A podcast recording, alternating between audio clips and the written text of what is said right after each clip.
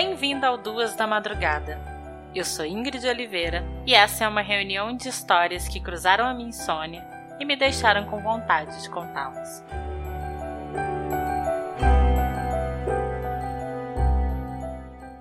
Episódio de hoje: Didi e Gypsy.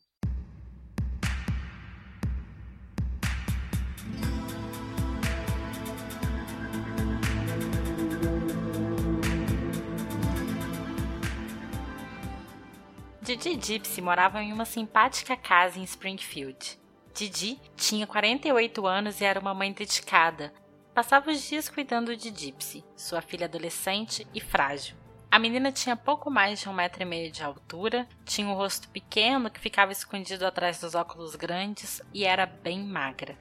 Por conta de seus vários problemas de saúde, e acredite, eram muitos, ela se alimentava por sonda e estava presa a uma cadeira de rodas também tinham dentes estragados por culpa dos medicamentos fortes que tomava e muitas vezes precisava ficar ligada a um tubo de oxigênio.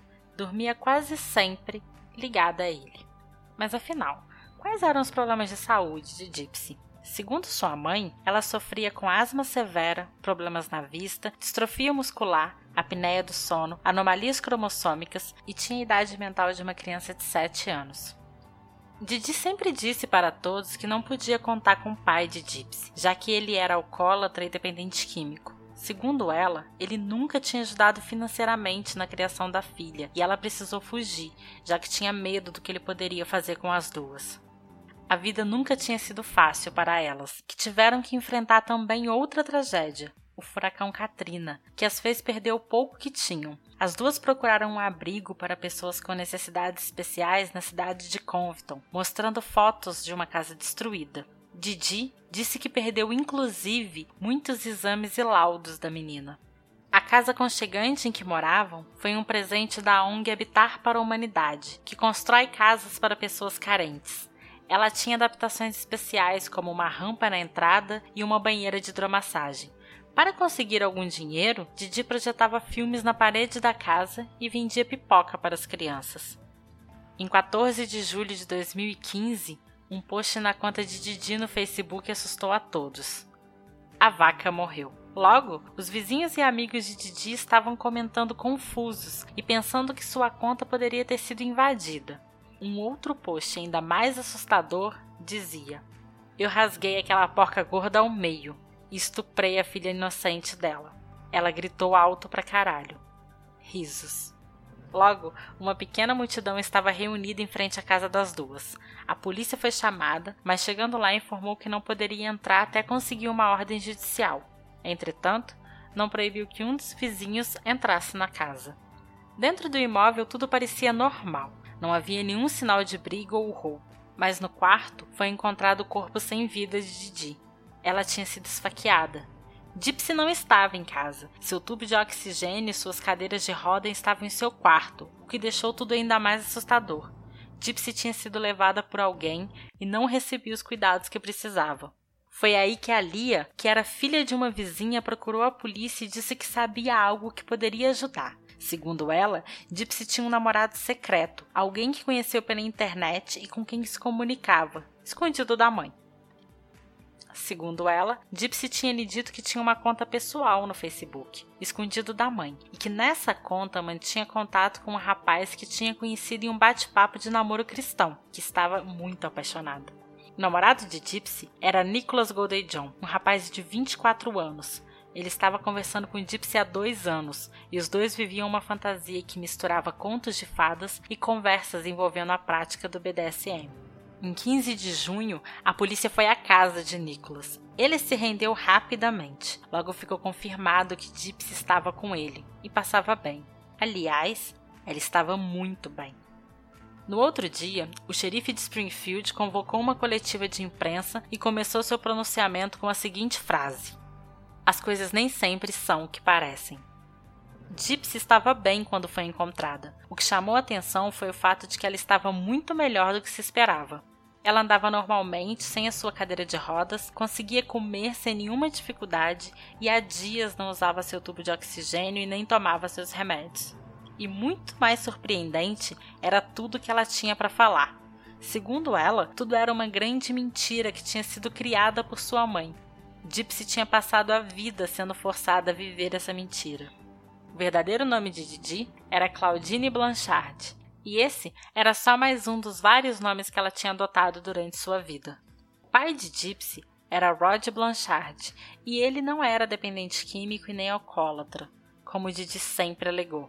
Ele tinha conhecido quando tinha 17 anos e Didi 24. Depois de um namoro de cerca de seis meses, ela engravidou, o que fez com que os dois se casassem. O casamento terminou pouco antes de Gypsy nascer. Segundo ele, Gypsy nasceu saudável, mas aos três meses, Didi se convenceu de que a filha tinha apneia do sono e que pararia de respirar no meio da noite. Foi aí que ela começou a levar a Gypsy para o hospital. Segundo as lembranças de Rod, os médicos não encontraram nenhum problema, apesar de três baterias de testes, mas Didi tinha certeza que Gypsy estava doente. Ela começou a descrever para o Rod um número cada vez maior de problemas de saúde da filha, dizendo que ela tinha anomalias cromossômicas. Ele contou que Didi sempre achava algo de errado com a filha, com os médicos, com os remédios. Ela já tinha trabalhado como assistente de enfermagem e gostava de recitar termos médicos. Rod e sua nova mulher tinham contato constante com Gypsy nos seus dez primeiros anos de vida. Didi afirmava que a filha era extremamente doente e frágil e que tinha a cabeça de uma criança e por isso era importante ser tratada como tal. Didi disse aos médicos que Gypsy tinha convulsões a cada dois meses e eles deram remédios para ela. Insistia que a filha tinha distrofia muscular, mas biópsias dos músculos provavam que o problema era inexistente. Ela também tinha problemas de visão e adição, afirmava Didi. Os médicos operaram a menina. Se Gypsy ficasse resfriada, Didi a levava para o pronto-socorro. Rod depositava todos os meses uma pensão no valor de 1.200 dólares, mesmo depois que a filha completou 18 anos. E também mandava todos os presentes que a menina pedia. Porém, se manteve distante, o que facilitou que Didi pudesse criar todas as histórias. É impressionante e assustador perceber como Didi conseguia convencer os médicos que examinaram a filha de tudo que criava na sua cabeça. Mesmo que em 2001 tivesse sido atestado que a menina não sofria com distrofia muscular, ela conseguiu que o tratamento continuasse. Gypsy passou por vários procedimentos para corrigir problemas na visão, teve tubos inseridos em seus ouvidos por causa de supostas infecções, passou a se alimentar por um tubo e a comer muito pouco pela boca, sobrevivendo até os 20 anos à base de um composto que substitui as refeições. Tudo isso, muito provavelmente, sem nenhuma necessidade. E tudo isso começou quando a menina era apenas um bebê. Em 2007, um neurologista infantil examinou Gypsy e percebeu que a menina não sofria com alguma das enfermidades que a mãe afirmava. Entretanto, afirma que ficou com receio de não ser levado a sério, já que todos os outros médicos pareciam concordar com ela. Por conta da complexidade do caso, a promotoria resolveu por não pedir a pena de morte. Gypsy fez um acordo e, no dia do seu julgamento, confessou assassinato não premeditado. Ela e seu namorado planejaram tudo em conversas escondidas pela internet. No dia do assassinato, ela abriu a porta para ele e se escondeu no banheiro. Nicholas esfaqueou Didi.